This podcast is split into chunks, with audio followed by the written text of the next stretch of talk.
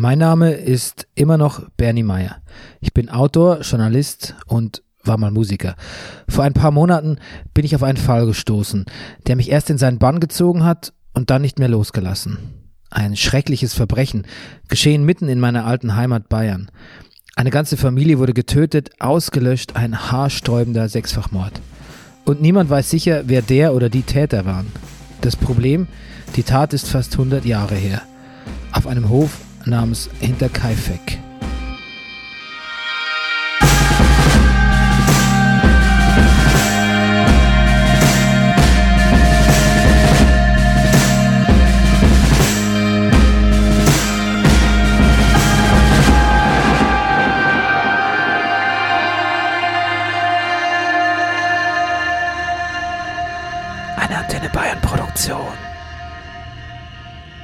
Okay, ähm, ja, schön, dass es klappt. Zunächst mal die Frage, was, ähm, was machen Sie denn aktuell beruflich, Frau Mattis?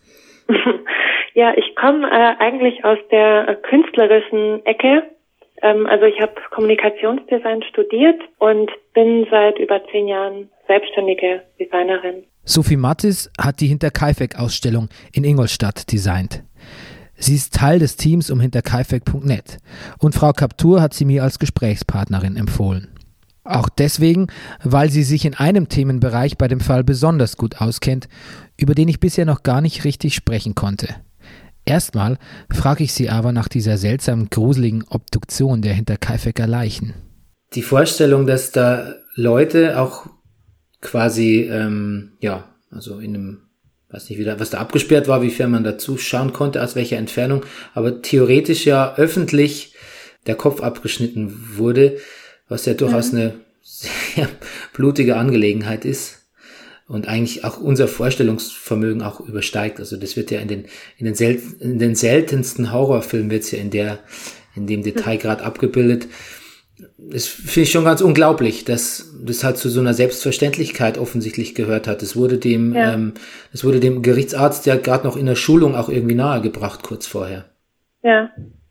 Wie, wie er das zu machen hat. Ähm, und dann gehen die ja mit den Köpfen, dann werden die präpariert. Wissen Sie was, wissen Sie, wie, wie dieser Präparationsvorgang, wie man sich das, das vorstellen muss? Ähm, nur ungefähr in etwa muss man sich das so vorstellen, dass dass diese Köpfe erstmal von dem Weichthalm befreit wurden und dann äh, letztendlich ausgekocht wurden.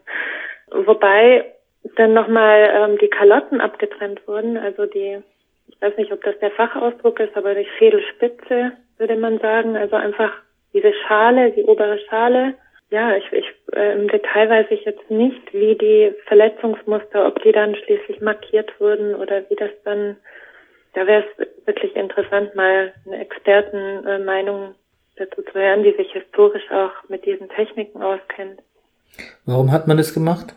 Die, die ausgekocht und nochmal quasi die, die, ähm, die, die, Kopfplatten ab, nochmal abgetrennt? Also mein, mein Kenntnisstand ist, dass, äh, dass es damals durchaus üblich war, bei, bei schweren Kopfverletzungen um so vorzugehen, um das einfach ähm, untersuchen zu können. Ich weiß nicht, inwieweit es ähm, mit eine Rolle gespielt hat. Ähm, es war ja wirklich, der, wir hatten den Faktor der Entfernung von, von München und dem Tatort. Ähm, dann waren die Leichen ja schon einige Tage unentdeckt dort äh, zu liegen gewesen.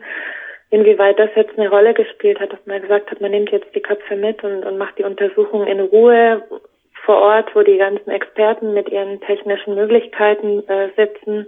Da kann ein Experte sicherlich sehr viel mehr dazu sagen, aber es war wohl nicht unüblich, so vorzugehen. Puh. Not your average Telefonat am Morgen, sich über abgetrennte Köpfe und das Auskochen derselbigen zu unterhalten. Frau Mattis formuliert sehr bedacht und vorsichtig. Das scheint eine Eigenart der Forumsleute zu sein, stelle ich fest.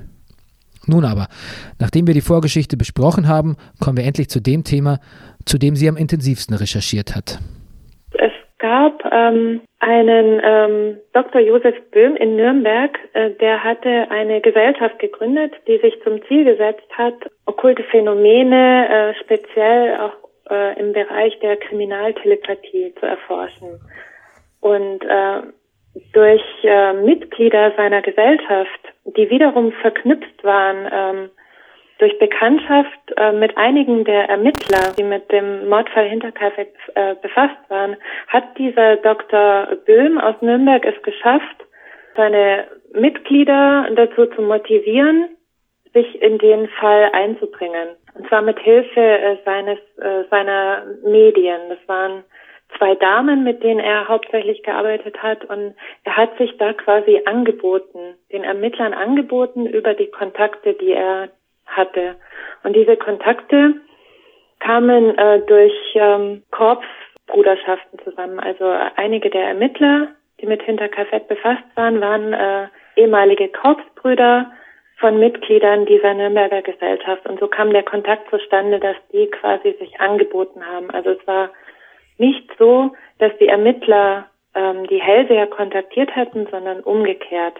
Hm. Wie es in den meisten Fällen eigentlich, die ich, ähm, die ich gesehen habe, ähm, war es eigentlich ausschließlich sogar so, dass sich ähm, Hellseher Ermittlern angeboten haben, niemals aber umgekehrt.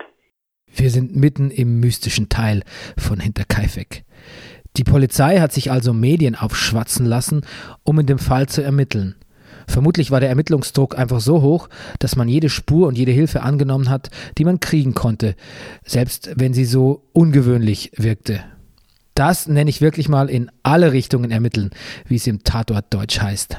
Also es war so, dass damals ein Kriminalkommissär äh, und äh, ein Staatsanwalt mit den Schädelkalotten der Mordopfer nach Nürnberg gefahren sind und äh, dann fanden drei Tage lang spiritistische Sitzungen statt. Mit diesem Dr. Böhm, der diese Gesellschaft zur Erforschung okkulter Erscheinungen in Nürnberg hatte, in dessen Privatwohnung. Hm. Und ähm, die Sitzungen liefen so ab. Also wir haben äh, uns liegen äh, die Mitschriften aller drei Sitzungen vor. Die wurden damals möglichst wort oder so weit als möglich wortgetreu protokolliert. Und die liegen uns heute vor. Also wir können ganz schön nachvollziehen, wie so eine Sitzung ablief und äh, wie diese Medien gearbeitet haben. Der Leuchner hat in seinem Buch diese Protokolle aufbereitet und die Szenerie einmal beschrieben. Wie der Staatsanwalt Renner da mit den Schädeldecken im Gepäck, einem Seil und einer Brieftasche, beides Tatortfunde, nach Nürnberg zur Seance fährt und was er dort erlebt. Gespannt schaut jetzt Staatsanwalt Renner mit Dr. Böhm und einem Kriminalbeamten der Nürnberger Polizei auf das Medium, das ihnen nur als Fräulein Jü vorgestellt worden ist. Die Frau hebt gerade das Paket mit den Schädeldecken der Erschlagenen hoch, ohne zu wissen, was darin ist. Von dem Paket, sagt sie, geht eine Todeskälte weg. In seltsam abgehackten und unvollständigen Sätzen meint sie schließlich, dass da etwas drin sei, das nach Rache schreit. Plötzlich scheint sie die Opfer vor sich zu sehen. Unvermittelt fragt sie, sind die Leute katholisch? Und nachdem Staatsanwalt Renner dies bejaht hat, will sie wissen, ob in dem Zimmer des kleinen Buben auch ein Weihwasserkessel hing. Zwischendurch legt sie das Paket mit den Schädeldecken wieder auf den Tisch, greift nach der verpackten Brieftasche, legt sie beiseite und kniet sich unvermittelt auf den Boden. Es ist, als würde sie auf allen Vieren in eine enge Höhle kriechen wollen. Dann bemüht sie sich, das Zimmer zu beschreiben, in dem der kleine Josef erschlagen wurde. Nach einer kurzen Pause fährt sie fort. Wie kann man denn ein Kind umbringen und spricht von einem schwarzen Mann? Sie sehe nun mehrere Männer, korrigiert sie sich, wie sie dastehen und miteinander reden. Wieder nimmt sie das Paket mit der Brieftasche und fragt Carla heißt keiner? Dr. Böhm lässt jedes Wort mitschreiben. Wissen Sie, sagt die Hellseherin, ich muss nämlich erst in die Menschen hineinkommen. Wenn ich drinnen bin, dann komme ich vielleicht auch weiter. Aber das Wort Carla muss ich immer wieder sagen. Vielleicht hat das doch einen Zusammenhang mit irgendjemand anderem? Für einen Außenstehenden klingt das alles äußerst wirr.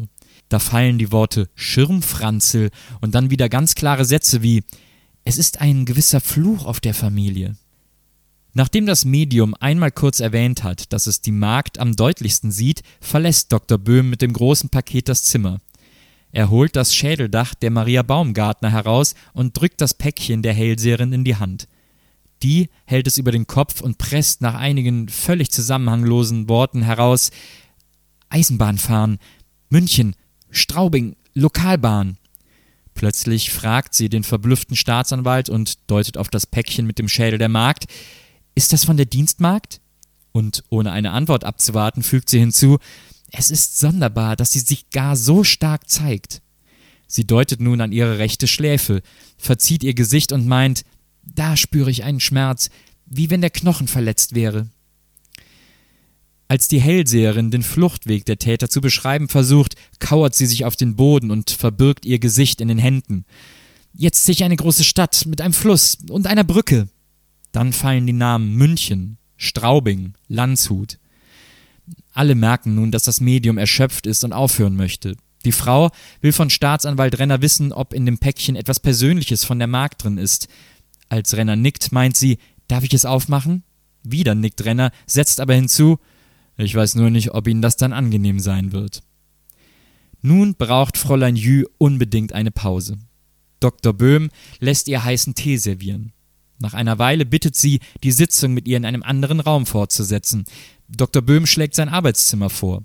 Dort legt sich die Hellseherin gleich auf den in der Ecke stehenden schweren Divan, drückt ihr Gesicht in ein Kissen und sagt, der es getan hat, der hat keine Ruhe, und zwar wegen der Dienstmagd. Dadurch wird es herauskommen. Nun spricht sie flüssiger, fast ohne Pausen. Die Person ist noch ganz jung, die leidet furchtbar. Ich höre sie beten. Die Toten lassen keine Ruhe. Wieder fällt die Ortsangabe Regensburg, dann Simmelsbach, Oberverrieden und Talheim. Mit einem tiefen Schnaufer bringt sie nun nur noch hervor, ich glaube, es geht nicht weiter. Josef Böhm geht wieder hinaus und holt aus dem größeren der drei Pakete die Schädeldecke des alten Gruber und reicht sie dem Medium. Fräulein Jü muss sich nun anstrengen.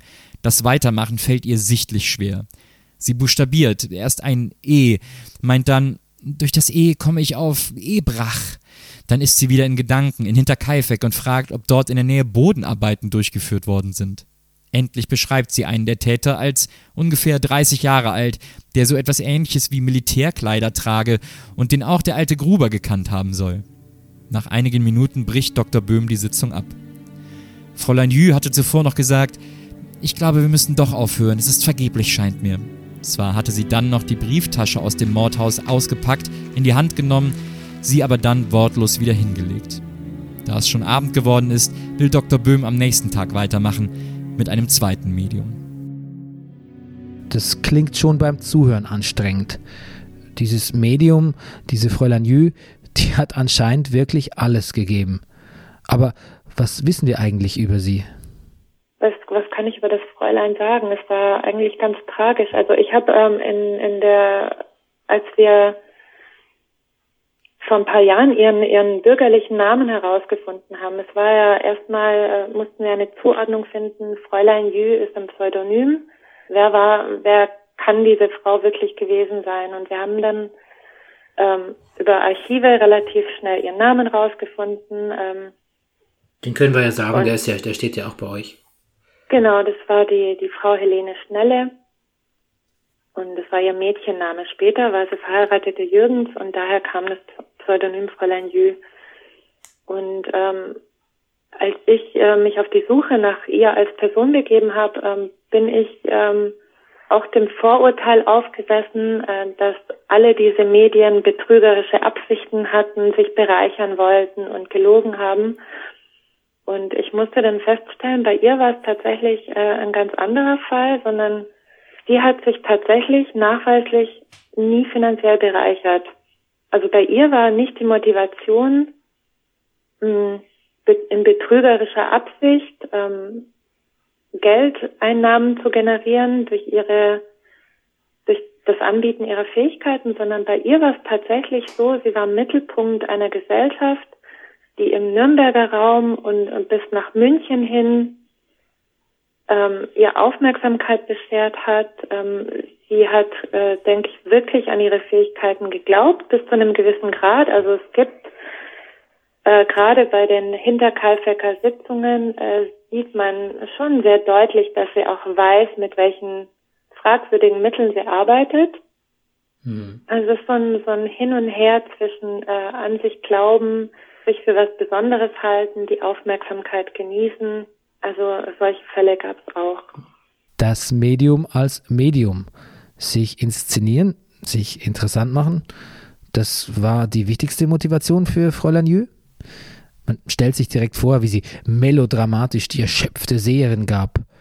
Aber vielleicht war ja doch was dran an dem, was sie gesagt hat. Vielleicht hat sie ja wirklich etwas gesehen, was sonst niemand gesehen hat.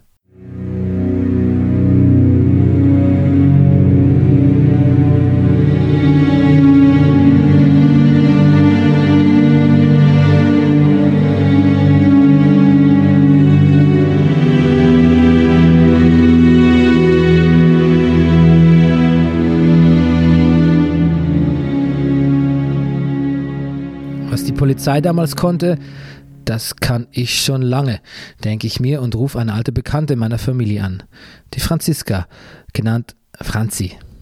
Hallo Franzi, das ist schön, dass du dir die Zeit nimmst, ein bisschen ähm, mit uns zu telefonieren und ein paar Fragen zu beantworten. Also vielleicht nur so die, die Vorgeschichte. Ähm, bei Hinter Kaifek, du hast ja das Buch gelesen, da geht's ja, da werden ja Medien befragt oder auch Sehende. Ähm, und du ja. bist jetzt die, die einzige in meinem Bekanntenkreis, und da bin ich auch ein bisschen stolz drauf, die ich kenne, die ist die so ein bisschen, wo die, auf die die Bezeichnung so ein bisschen zutrifft. Und ich, ich kenne dich nicht gut, ich kenne dich von früher, aber meine Tante und wir haben uns einmal gesehen und für mich war das eigentlich ein sehr, also ich kann mich sehr gut erinnern an das, an das Erlebnis. Und dann dachte ich natürlich, ähm, wenn wir mal jemand brauchen, ähm, mhm. der uns da helfen kann in der Angelegenheit, dann, dann muss es natürlich du sein. Das, das war völlig klar. Und das ist umso toller, dass es jetzt irgendwie klappt. Und ähm, jetzt frage ich dich einfach ein bisschen, bisschen ein Loch im Bauch. Also du ja, musst auf jeden. Fall, du musst mir jetzt auf jeden Fall mal sagen, ähm, wie, wie würdest du dich denn selber bezeichnen? Also du, du bist ja, sagst du, sagst du, du bist ein Medium oder, oder wie, wie bezeichnet man das? Oder wie sagst du, wie ist deine Selbstauskunft? Also ich würde vielleicht sagen, dass ich, ja, Seherin vielleicht. Seherin? Ja. Ja. So, äh, Wahrsagerin hört man wahrscheinlich nicht so gern, oder? Das ist zu. Ähm, das hat immer so einen Rummelcharakter. Das, deswegen würde ich es nicht so gerne haben. Ja, das dachte ich mir. Und ähm, Franzi, was machst du im, oder was hast du im, im richtigen Leben gemacht? Oder arbeitest du noch? Nein, also ich bin schon in Rente, bin 71 Jahre alt und im richtigen Leben war ich äh, Büroangestellte, ich war Mama und äh, Mama und Ehefrau und ich war noch bis zur Rente war ich noch Verkäuferin. Ah. Und du hast gesagt, du bist aber auch ähm, so eine Art Beraterin, oder auch für viele Leute? Ja, weil ich auch Lebensberatung früher gemacht habe. Also in den Jahren, äh, wo bis ich äh, mit 50 Jahren wieder angefangen habe zu arbeiten und noch keine Arbeit hatte, habe ich auch Lebensberatung gemacht. Die Franzi, das ist kein Spinnerte. Das hört man direkt. Eine Frau mitten aus dem Leben. Woher kommt also Ihre Beschäftigung mit dem Übersinnlichen? Kannst du sagen, woher das kommt? Also ist das, äh, das weiß ich nicht. Äh, ich, ich bin bloß eine Malerin und eines Tages äh, habe ich eine Person angeschaut, die war blau angezogen und dann äh, habe ich die Augen kurz geschlossen und da habe ich sie ganz rot leuchten sehen und dann habe ich mir gedacht, ja, was, was ist denn da los? Das kann doch nicht stimmen. Ich habe in der Schule gelernt, wenn du auf was Rotes äh, schaust und hast ein weißes Blatt nebenan und schaust dann auf das weiße Blatt, dann siehst du die Gegenfarbe von Rot, das wäre grün, von Blau ist gelb, also Rot und Blau passt nicht zusammen. Und dann bin ich zum Augenarzt gegangen und habe mir meine Augen untersuchen lassen und er gesagt, ja, es ist alles in Ordnung, fehlt gar nichts. Und dann, ähm, ja, eigentlich durch Zufall bin ich draufgekommen, dass ich wahrscheinlich die Aura lese, weil ich lasse mir mein ganzes Leben lang führen. Das heißt, ich, wenn in eine Bücherei reingehe, dann lasse ich mir irgendwie ja, man kann sagen führen, ich weiß eigentlich gar nicht, was ich genau will, aber ich bleibe dann immer vor irgendwo stehen, also vor einem Regal stehen und finde genau das, was für meine Situation gerade richtig ist.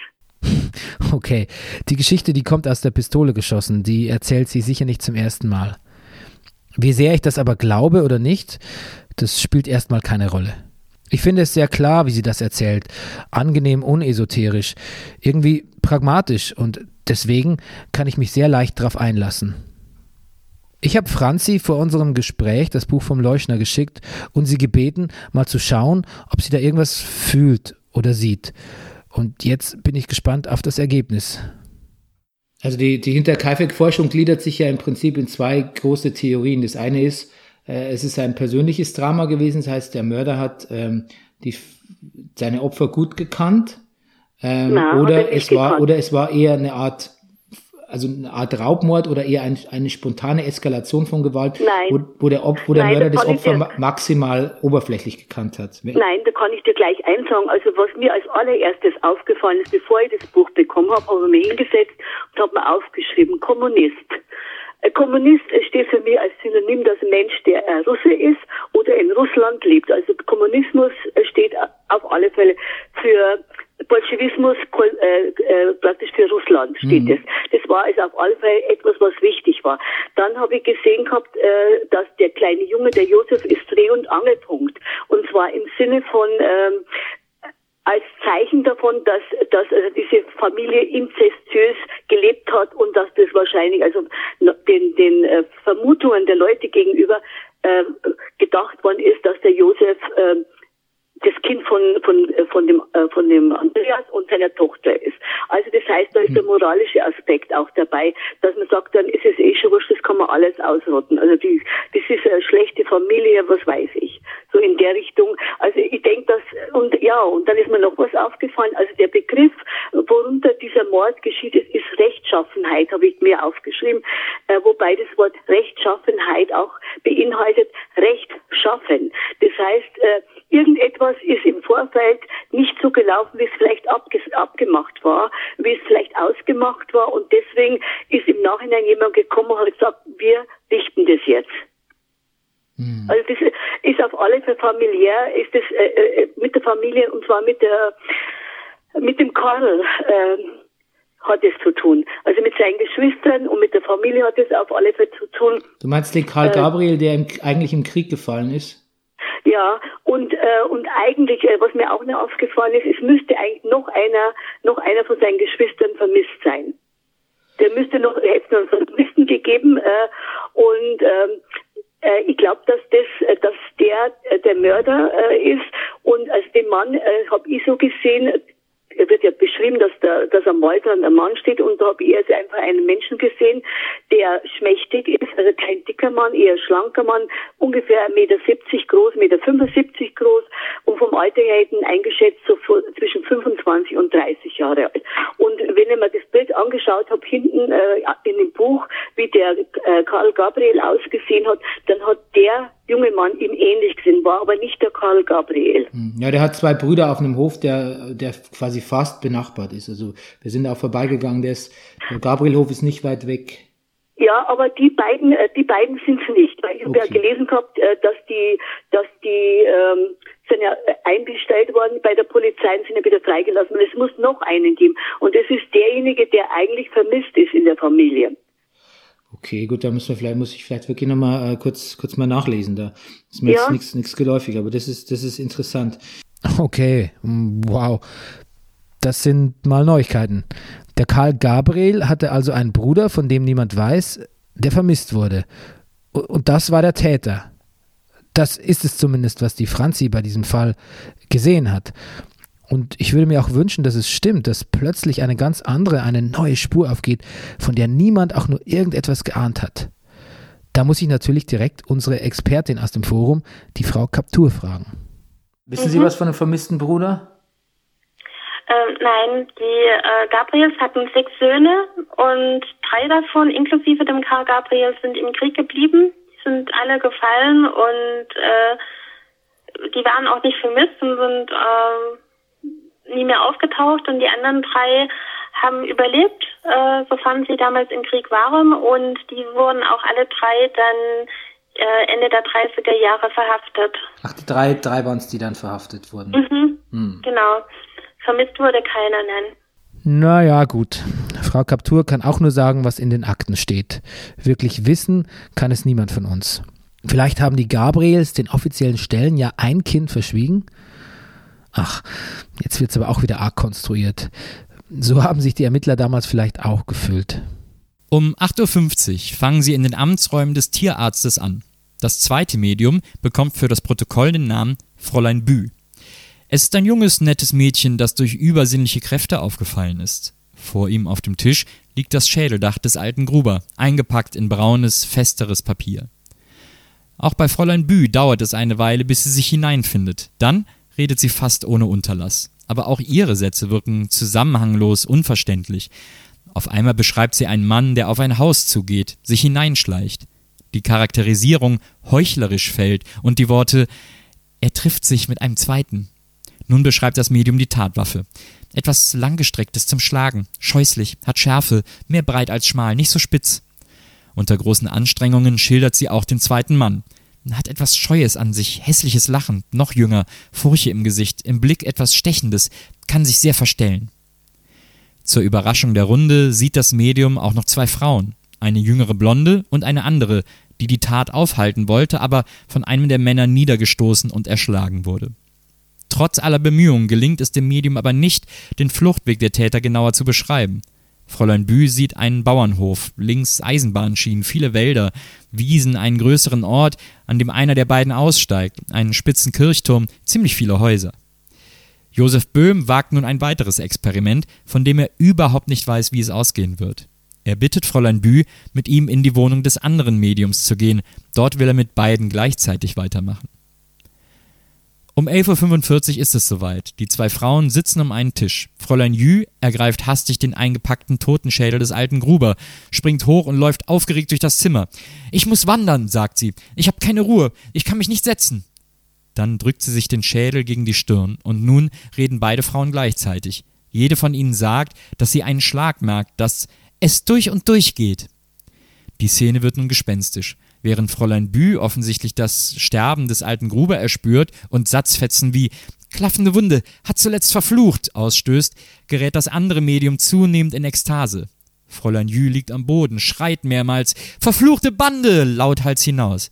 Sie hat knallrote Flecken im ganzen Gesicht, erleidet plötzlich einen Hustenanfall und es sieht aus, als würde sie ersticken. Ihre Lippen versuchen krampfhaft ein Wort zu formen. Pa, pla, Pürn oder Pörn. Ah, nieder, nieder, nieder Bayern, Sau. Ihr Gesicht verändert sich schlagartig. Sie strahlt, schreit Schwandorf hinaus und setzt hinzu, jetzt ist mir leichter. Auch das andere Medium nennt irgendwann einmal Schwandorf als den Ort, an dem sich zumindest einer der Täter versteckt halten dürfte.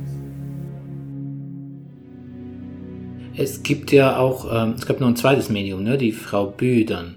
Mhm, über, ja. die, über die wissen wir nicht so viel. Über ihre Identität äh, konnten wir leider überhaupt nichts herausfinden. Wir haben von ihr nur die Mitschrift der Sitzungen. Ich habe ja die Mitschriften gelesen natürlich und ähm, ja, was es ist, ist schon, Ihr Eindruck? Es ist schon wild assoziativ. Also Mhm. es fallen halt einfach ganz viele Sch- Schlagwörter und ich habe ja auch unser Medium mal was daraus vorgelesen und jetzt gesagt, das ist natürlich ganz normal, weil ähm, was man da sieht oder auch was man glaubt zu sehen, es können natürlich nur unvollständige Informationen sein, weil man sieht ja quasi das aus der Sicht eines Verstorbenen oder beziehungsweise man sieht ähm, eine subjektive.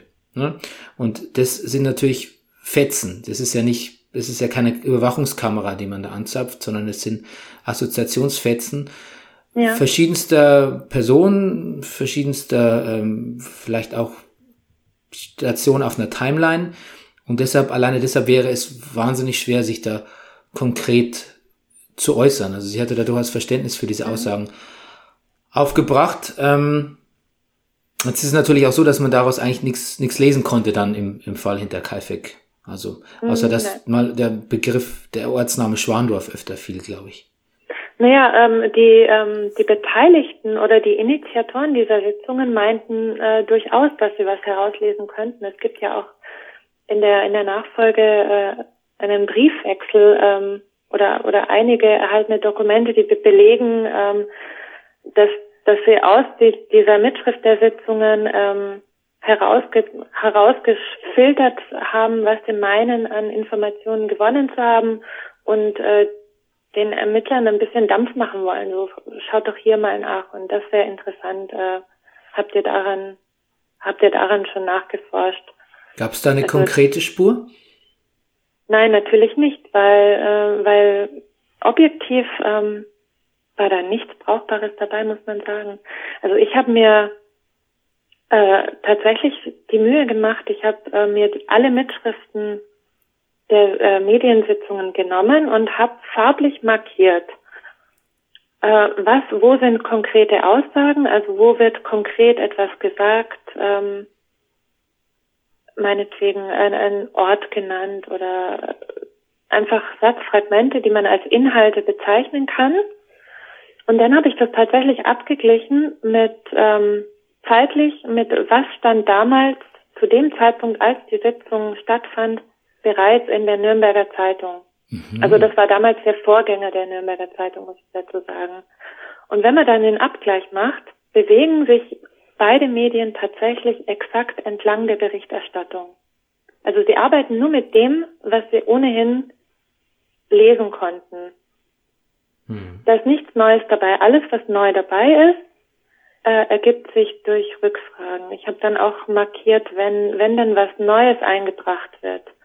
Dann ist er oft in Frageform und ähm, die Mitanwesenden, die Protokollanten, aber in, in meistens ähm, der Dr. Böhm als Kopf der Gesellschaft und Initiator der Sitzungen, ähm, gibt unbewusst Hilfestellung. Also ähm, man merkt sehr schön, wie sich ein Medium entlang tastet an Ja, Nein, ich behaupte dies oder auch das Gegenteil und er spürt durch die Reaktionen, mh, hm, wo, wo geht's weiter, beziehungsweise den Faden vollends abbricht, wenn keine Informationen kommen.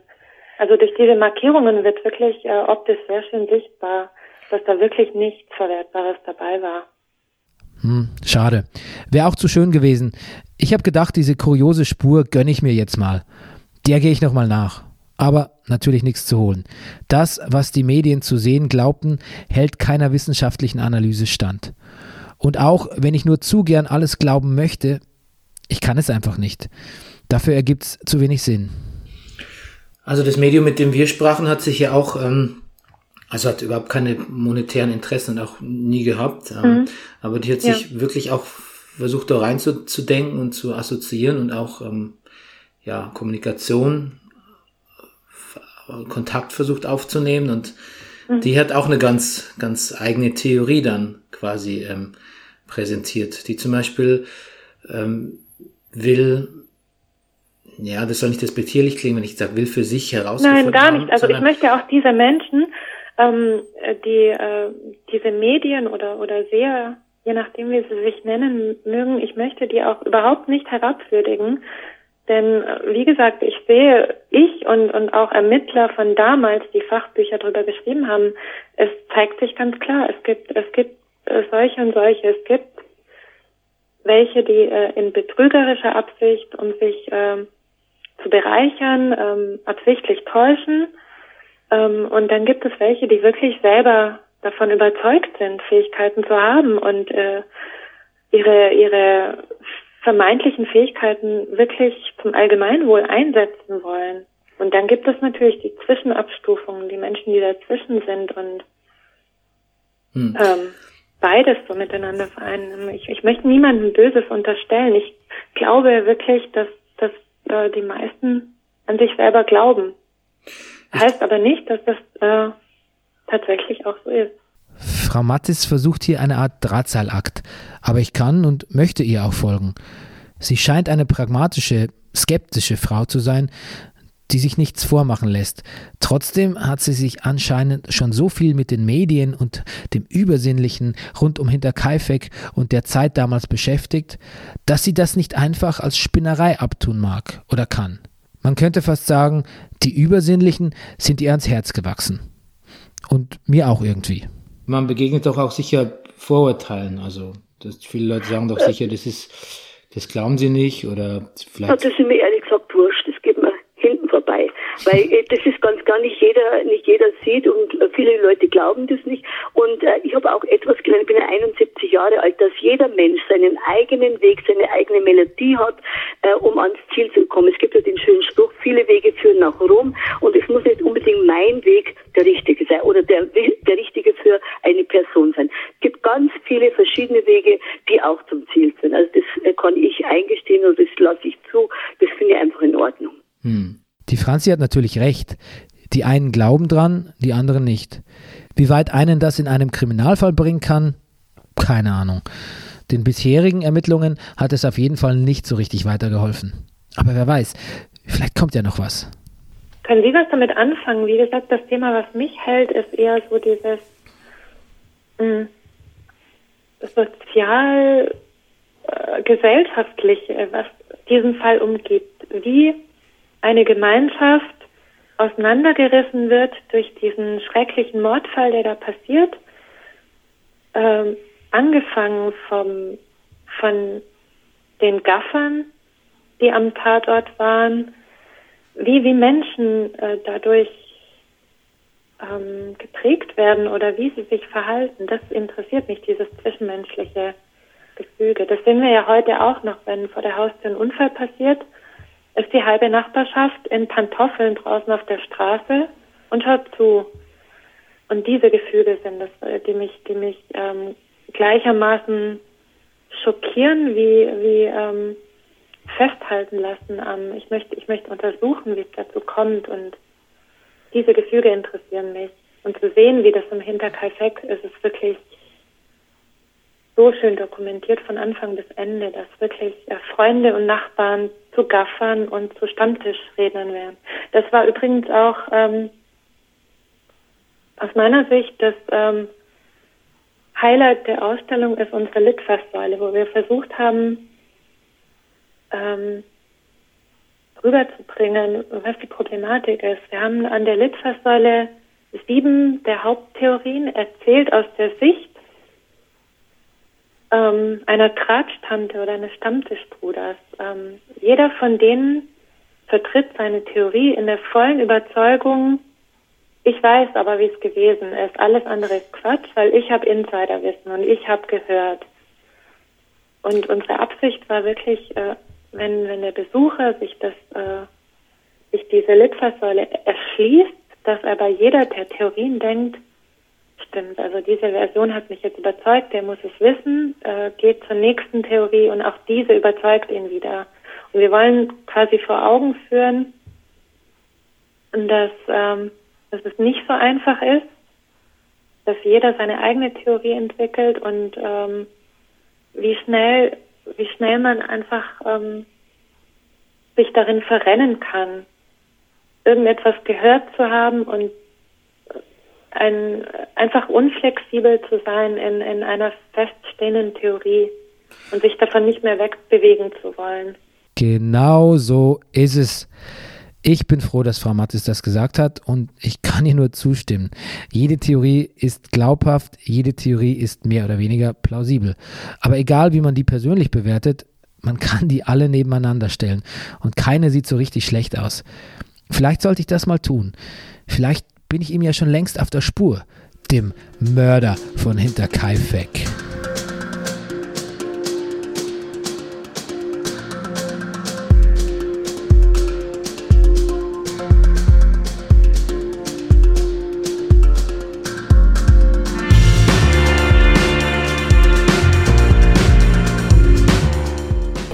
ist er das, ich, habe mit Hinterkaifeck nichts zu tun. Ich habe 1981 zufällig einmal den Film gemacht und, und eigentlich, das war ein normaler Amateurfilm und da hat man eigentlich nicht gemeint, dass der so eine, so eine Wellen schlägt. Also man dann noch nach über 30 Jahren immer noch, gell? Man, der wird heuer im Freilichtkino, also von Turmbauer vorgeführt. Also es, es, nimmt kein Ende, das Scheiß Hinterkaifeck, muss ich sagen. Ich habe hab andere Themen im Kopf, also nicht Hinterkaifeck. Das ist also bei mir... Äh, Vergangenheit, man das habe ich abgeschlossen und, und damit passt also das ist. Aber gut, ich kann einer schon einen, einen Film sagen und kurze Auskunft geben, aber, aber ein Spezialist, so wie, wie ich oft in der Zeitung schon genannt worden bin, hinter Kaifeck-Spezialist, Fegern und so, das bin ich nicht. Ich hab, Dafür sind wir auch nicht da. Ich habe ganz andere Themen. Hans Fegert drehte 1981 auf Super 8 den Amateurfilm Hinter Kaifeck, Symbol des Unheimlichen. Das ist ein Titel. Seitdem sahen den Film in der Region über 20.000 Menschen, wenn er denn mal vorgeführt wurde. Denn Fegert gibt den Film nicht einfach so raus. Der hat kein Interesse an einer Vermarktung. Aber wie man hört, wenn man freundlich fragt, dann zeigt er ihn einem vielleicht. Auch der Horst Seehofer hat angeblich schon höflich gefragt und den Film zu Gesicht bekommen. Und auch wir haben dieses Glück einer Privatvorführung.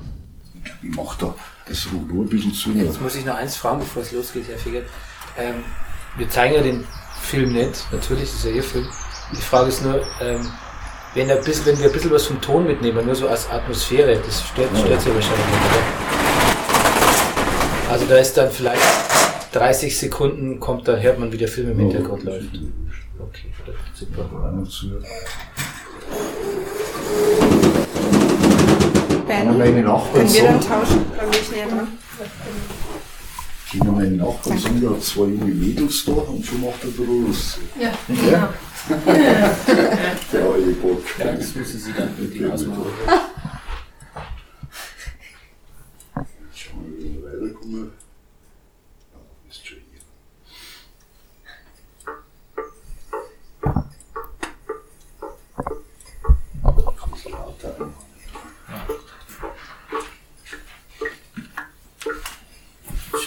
Wunderbare Schrift, Herr Figert. Ja, alles selber passt. Litra, Set und so ein Schmuddel. Zwischen den Hügeln der Holledau und dem Donaumoos, ein paar Kilometer von der Lehnbachstadt Schrobenhausen entfernt, geschah mitten im idyllischen Parktal vor rund 60 Jahren eines der grausigsten Verbrechen unserer Kriminalgeschichte. Einige Bewohner der Ortschaft Weidhofen, die in unmittelbarer Nähe des Tatortes liegt, erinnern sich heute noch genau daran, wie das Verbrechen entdeckt wurde. Für sie wurde der Name Hinterkaifeck seitdem zum Symbol des Unheimlichen. Der Film dauert vielleicht 20 Minuten und ich kann mir alles noch einmal in Ruhe ansehen und vergleichen mit meiner Vorstellung von der Tat. Mit den Gedanken, die ich mir gemacht habe, als ich das erste Mal von Hinterkaifeck erfahren habe und wie ich es mir jetzt vorstelle. Hier sehe ich zum ersten Mal eine komplette Rekonstruktion der Tat, der Geschehnisse auf dem Hof und was kurz vorher passiert ist, auf dieser Einöde. Die Laien vom Pfaffenhofener Theaterspielkreis, die in dem Film spielen, die geben ihr Bestes, beziehungsweise haben damals ihr Bestes gegeben. Und gefällt mir ganz gut, was ich da sehe. Das ist kein Trash oder so, das ist ein Film, der mit aller Mühe bewerkstelligt wurde, die man in so ein Projekt investieren kann. Und er schafft es tatsächlich auf mich zu wirken. Ich habe fast so ein David Lynch-artiges Gefühl, so surreal wirkt er in seinen besten Momenten. Okay, der Fegert und sein Film, das war die letzte Station auf dieser Reise. Und jetzt frage ich mich natürlich, was hat diese Reise mit mir gemacht? Diese Recherchen, diese monatelange Beschäftigung. Zu welchem Schluss komme ich denn? Wer war denn nun der Mörder von Hinterkaifeck? Wie ist das? ist das? Existiert dieses Thema eigentlich noch hier im Ort? Reden Sie noch drüber? Ja, ist das noch präsent also irgendwie? Mir gröber selber nicht mehr. Nur wenn einmal wieder was in der Zeitung steht oder im Radio was kommt oder ein Buch erscheint wieder, dann kommen die Leute und fragen wieder, wo ist das Hinterkaifeck? Aber uns persönlich ganz wenig das Thema. Weil nur wenn man mit den Leuten da in Kontakt kommt, so, die wo fragen, die sind aber weiß gut woher.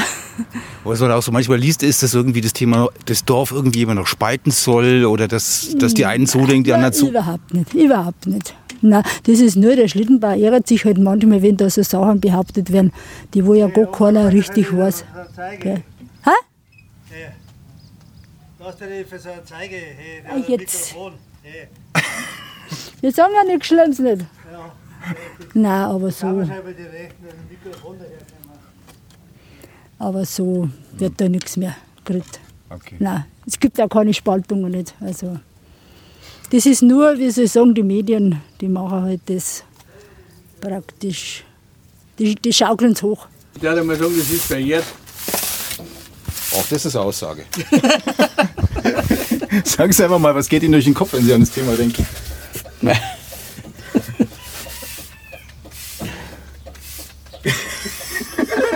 Ich habe nur Bier gelesen bis jetzt. Ich kann da nichts dazu sagen, was geredet wird oder was okay. gesagt, da bin ich zu jung. Es weiß keiner Bescheid, sage ich einmal, auch vor der Gröber nicht. Ja, das, was immer behauptet worden ist, äh, dass wir wissen, wer, wer das war, oder äh, das kann keiner sagen. Ja. Das war schon, also in, in der Anfangszeit, da hat, äh, es ist auch von da, sage ich jetzt einmal, nicht gesagt worden, der Schlittenbauer was, das war es nicht. Ja. Also für uns auf jeden Fall nicht. Gell. Das ist irgendwo ist das einmal reingetragen worden von auswärts, aber es ist. Von dem Kommissar Müller? Ja, anscheinend.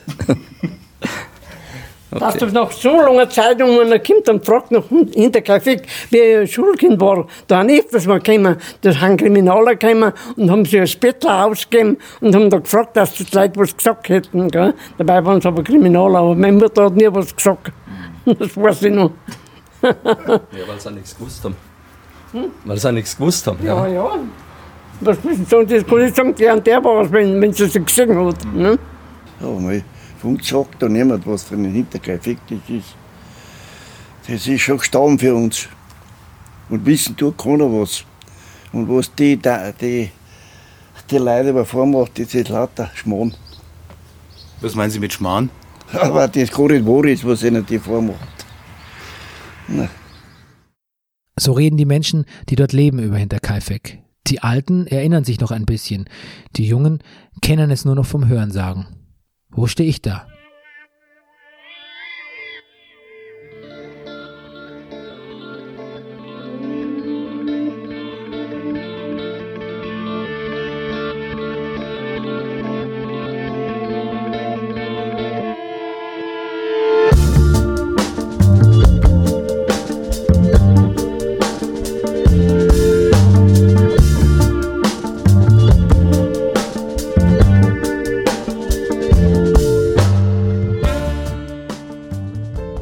Damals zum ersten Mal den Wikipedia-Eintrag zu Hinterkaifeck gelesen habe, da ging es gleich los. Da war gleichzeitig etwas Betörendes und etwas Schreckliches. Also etwas betörend Schreckliches in meinem Kopf. Denn da hört es ja gar nicht mehr auf mit den Grotesken. Ich sag nur Inzest, Seancen mit abgerissenen Köpfen oder der Mörder, der nach der Tat weiter auf dem Hof bleibt. Und das alles in diesem hermetisch abgeriegelten Dorfkosmos, einem historischen Milieu zu einer Zeit, in der die deutsche Psyche nach dem Ersten Weltkrieg schon eine gehörige Delle hat und sich der Nationalsozialismus in München einnistet. Das ist alles schon ziemlich ungeheuerlich.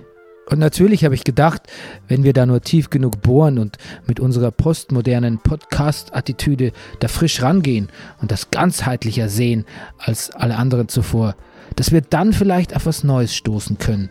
Vielleicht eine neue Mordtheorie, im besten Fall auf den Täter. Aber vielleicht ist ja was viel Wichtigeres passiert. Vielleicht haben wir begriffen, was so ein Sechsfachmord mit der Gesellschaft macht oder die Gesellschaft gemacht hat, damit es überhaupt zu so etwas kommen kann. Und auch wenn der Vergleich zur Jetztzeit natürlich hinkt, ist es interessant, diese Verrohung der deutschen Gesellschaft nach dem Ersten Weltkrieg zu beobachten und sie mit der Verrohung, den Hatern und den Shitstorms und der aufkeimenden Gewalt heutzutage in den sozialen Medien und im echten Leben zu vergleichen. Nur, den Leuten damals ging es wirklich dreckig und die konnten sich wenigstens auf einen alles zerreißenden Weltkrieg herausreden. Ich hatte viel Spaß, die ganzen Hinterkaifeck-Afficionados und Experten kennenzulernen. Ob das nun der Leuschner in seinem schönen Schloss oder die Patenten hinter kaifeck.net Leute in ihren ganz alltäglichen Büros waren. Und doch hatte ich immer eine gewisse Angstvorstellung, dass es mir letztlich genauso geht wie denen, dass mich dieser Fall nicht mehr loslässt, mich einsaugt. Ich habe mich fast ein Jahr mit dem Komplex hinter Kaifek beschäftigt und natürlich ist er in meine Träume und in meinen Alltag eingesickert. Spätestens seit unserer Reise zu den Originalschauplätzen in Bayern hat sich die Gegend bei mir regelrecht eingebrannt. Das waren auch nicht immer die fröhlichsten Stunden, wenn ich in dieser Angelegenheit recherchieren musste. Deshalb habe ich zwischendrin auch mal zwei Monate hinter Kaifek Urlaub gebraucht, bevor wir dann mit den Aufnahmen angefangen haben. Aber ich hatte mich eh schon voll reingenördet, hab überlegt, Handschriftenvergleiche vom legendären Sterbebildchen von Hagelstadt anzustellen. Ich habe mit unserem Reporter darüber beratschlagt oder gestritten, was eine Obduktion des kleinen Josefs heute noch brächte. Ich glaube, der hat sogar beim Friedhof Weidhofen angerufen, was mich wirklich ein bisschen erschreckt hat. Ich habe mich stundenlang gefragt, ob das Vieh auf Hinterkaifeck nun gefüttert wurde und welches Tier wie reagiert, wenn man es hungern lässt. Hab sogar eine Tierärztin angerufen und die hat gesagt, die Tiere werden eher phlegmatisch als laut. Nur die Kühe schreien, wenn man sie nicht melkt. Volles Euter und so. Ich habe mich ganz lange mit dem Gedanken gequält, was es mit den obskuren 700 Goldmark im Beichtstuhl auf sich hatte. Ich habe mich gefragt, ob das Seil zum Heuboden wirklich einen Zweck erfüllt hat oder nur eine Fehlspur war. Hab mir Baupläne von Flugzeugen angeschaut, die vielleicht von Freikorps als Vorgeschichte zum Fememord auf Hinterkaifeck vergraben wurden.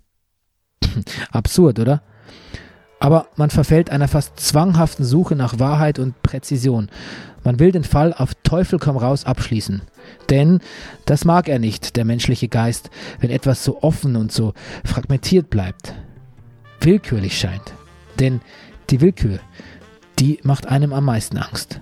Man kann sich auch wunderbar in den ganzen Foren versteigen und auf Leute wie das Martal stoßen. Jemand, der kryptische hinter Kaifek Haikus wie dieses hier ins Netz setzt. Das Geheimnis ist nicht weit weg vom Gröbener Eichberg zu finden. An den Weihern sitzen alte Fischer, im Dorf steht eine Kapelle. Eine zweite Wetterfichte steht in passgenauer Achse östlich zu der berühmten Fichte am Hexenholzfeld. Mystery! Die Wahrheit mag schon noch irgendwo da draußen sein, aber sie wurde halt in einer Zeit nach draußen entlassen, in der viel zu wenig dokumentiert wurde.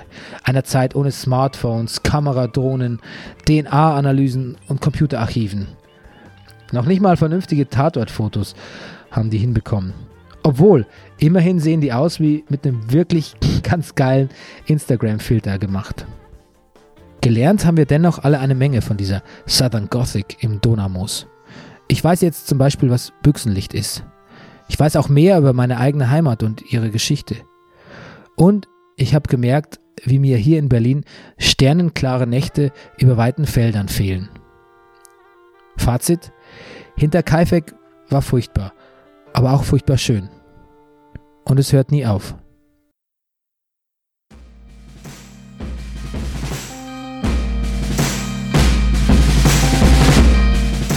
Dunkle Heimat ist ein Podcast von Antenne Bayern. Das Team besteht aus Bernie Meyer, Recherche, Interviews und Erzähler, Nils Bokeberg, Recherche und Drehbuch, Daniela Weiß, Recherche und Erzählerin, Christoph Lemmer, Journalist, Organisation und Produktion Maria Lorenz Pulatis.de und natürlich Ruben Schulze-Fröhlich, dem Pottvater von Dunkle Heimat.